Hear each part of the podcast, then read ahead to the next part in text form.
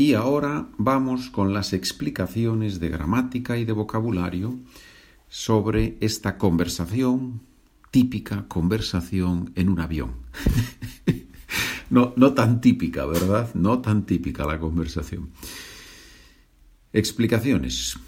Número, bueno, ya sabes, perdón, antes de empezar, ya sabes que el documento, cuando tú vas a la página web SpanishWithPedro.com, vas a PDFs y luego dentro de los PDFs tienes las cuatro opciones de los, diferentes, de los diferentes podcasts. Y en el podcast español en español, si haces clic, si pulsas ese podcast, vas a la página donde están los documentos de este podcast. Y ahí puedes comprar el documento de la conversación número 9, del texto número 9, donde está el relato, las explicaciones de gramática, los dos ejercicios y las respuestas de los ejercicios.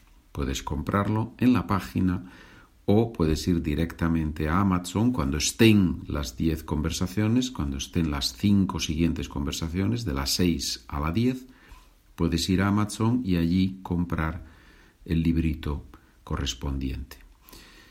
Bien, en Amazon buscas Pedro Fernández Fanjul, F-A-N-J-U-L, y ahí aparecen todos los libritos. Explicaciones. Número uno. El asiento. ¿Qué es el asiento? Está relacionado con el verbo sentarse es la plaza que ocupamos en el avión, en este caso, y en general es donde nos sentamos normalmente en un medio de transporte o en una sala donde hay sillas. Frase muy común cuando vamos a un organismo oficial y debemos esperar o cuando vamos al doctor, cuando vamos al médico. Tome asiento, por favor. Es una frase muy, muy normal. Tome asiento, por favor. Bien. Número dos, encerrarse. ¿De dónde viene la palabra encerrarse?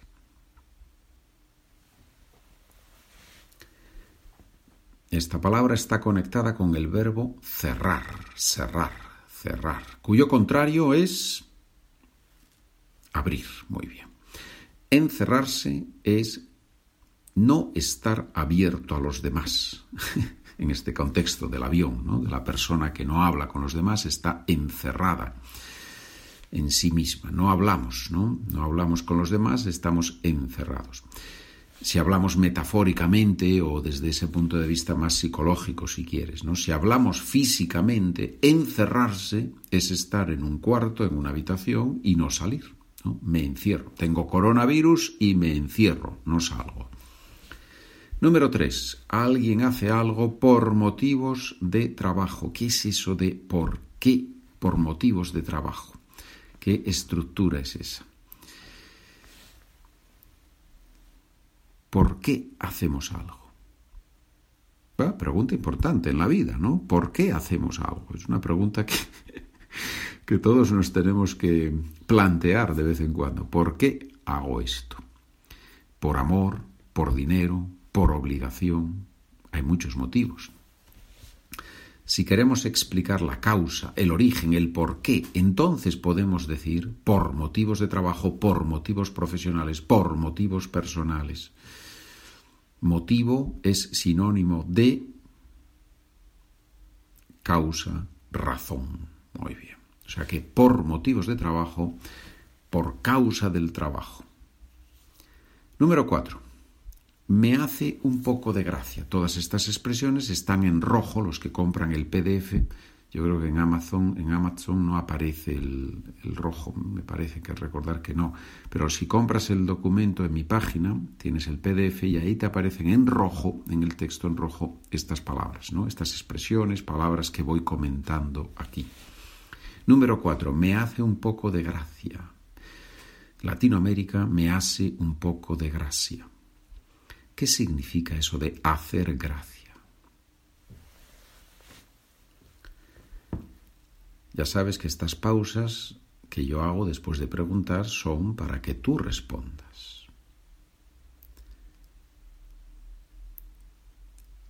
¿Qué significa hacer gracia? me gusta, me divierte, me provoca risa, me resulta divertido. Todo eso. Número 5. Se refleja. ¿Cómo podemos definir el verbo reflejarse? Cuidado que se confunde mucho con el verbo reflexionar, reflexionar, reflejar. Y de hecho están conectados, etimológicamente hay una conexión entre los dos verbos, de, hecho. Pero bueno, se usan de forma diferente. ¿Qué significa reflejarse algo?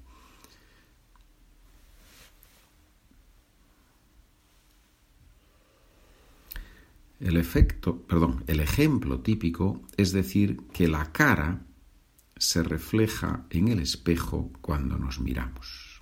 ¿sí? Mi cara se refleja en el espejo. Y el estado interior de una persona se refleja, se ve, se nota en su cara muchas veces. Y ese es el sentido aquí, en el contexto del relato breve. O sea que la cara se refleja en el espejo y la cara refleja el estado del alma. Típico ejemplo, no sé si típico, pero un buen ejemplo de uso de un verbo de forma reflexiva y de forma no reflexiva. La cara se refleja en el espejo y la cara refleja el estado del alma de la persona. Número 6. Se enteró. Verbo verbo enterarse, ¿verdad? Poco a poco vamos a usar ya el indefinido en estas historias y se enteró es el indefinido, tercera persona del singular, indefinido del verbo enterarse. Cuidado porque la primera persona del presente es entero y la tercera del singular del indefinido del pasado simple es enteró. Aquí el énfasis fónico, el acento, es muy importante.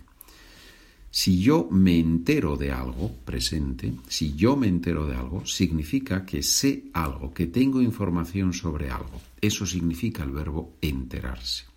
Me entero de lo que pasa en el mundo. ¿Cómo? ¿Cómo me puedo enterar de lo que pasa en el mundo?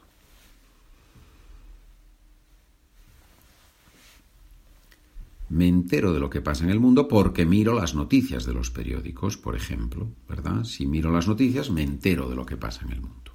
O por lo menos de lo que me cuentan los periódicos. Pero ese es otro tema. Número 7. Escondido. ¿Por qué te escondes? ¿Por qué te escondes o de qué te escondes? ¿Por qué se esconde el asesino o el ladrón o el criminal de la policía? ¿Por qué? Porque no quieren, los asesinos no quieren que les descubran y los lleven a la cárcel. ¿Qué es esconderse? Esconderse es ocultarse, no dejar que otros nos vean. ¿eh? Yo creo que es un gran, gran, gran ejercicio este de preguntarse qué significa algo y explicarlo en español. Es, realmente donde la cabeza gira, donde la cabeza da una vuelta y piensa en español. Ahí es donde está. Y ese giro, esa vuelta, hay que darla, querido estudiante de español. Tienes que darla, tienes que empezar a pensar en español. Número 8. Le pregunto. Y yo te pregunto, ¿por qué he elegido una expresión tan sencilla, tan simple? Le pregunto, ¿por qué he elegido eso como punto número 8 para comentar?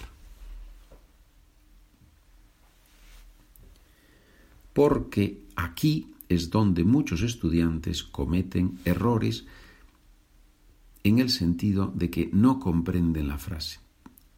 Le pregunto. Cuando yo digo le pregunto, el sujeto es yo. Eso nos dice la terminación o. El le se refiere a él, a ella, a usted. Yo le pregunto a él, yo hago una pregunta a esa persona. Pero muchas veces los estudiantes no saben las terminaciones muy bien o confunden pregunto y preguntó, pregunto presente primera persona, preguntó indefinido tercera persona, y por eso no comprenden la estructura, no comprenden la pregunta, no comprenden lo que la persona está diciendo en ese momento. Es normal, es lógico, no pasa nada, pero hay que practicarlo, hay que verlo, hay que entenderlo. ¿Sí? Bueno, muchas cosas, ¿eh? Ay, ay, ay. Muy bien. Bueno, si tienes alguna pregunta, comentario, ya sabes, en mi página de internet, SpanishWithPedro.com, tienes ahí muchos materiales para estudiar y también puedes escribirme, como hacéis muchos, un correo electrónico preguntando cosas concretas. SpanishWithPedro.gmail.com Gracias por trabajar conmigo, gracias por escuchar, por comprar los libros, los documentos, por apoyar económicamente el proyecto, por supuesto que se agradece. También se agradece mucho las evaluaciones en Internet, en Amazon, por ejemplo, evaluaciones de los libros, eso se agradece muchísimo, ¿verdad? Gracias por todo, estamos en contacto, buen día, buena tarde, buena noche.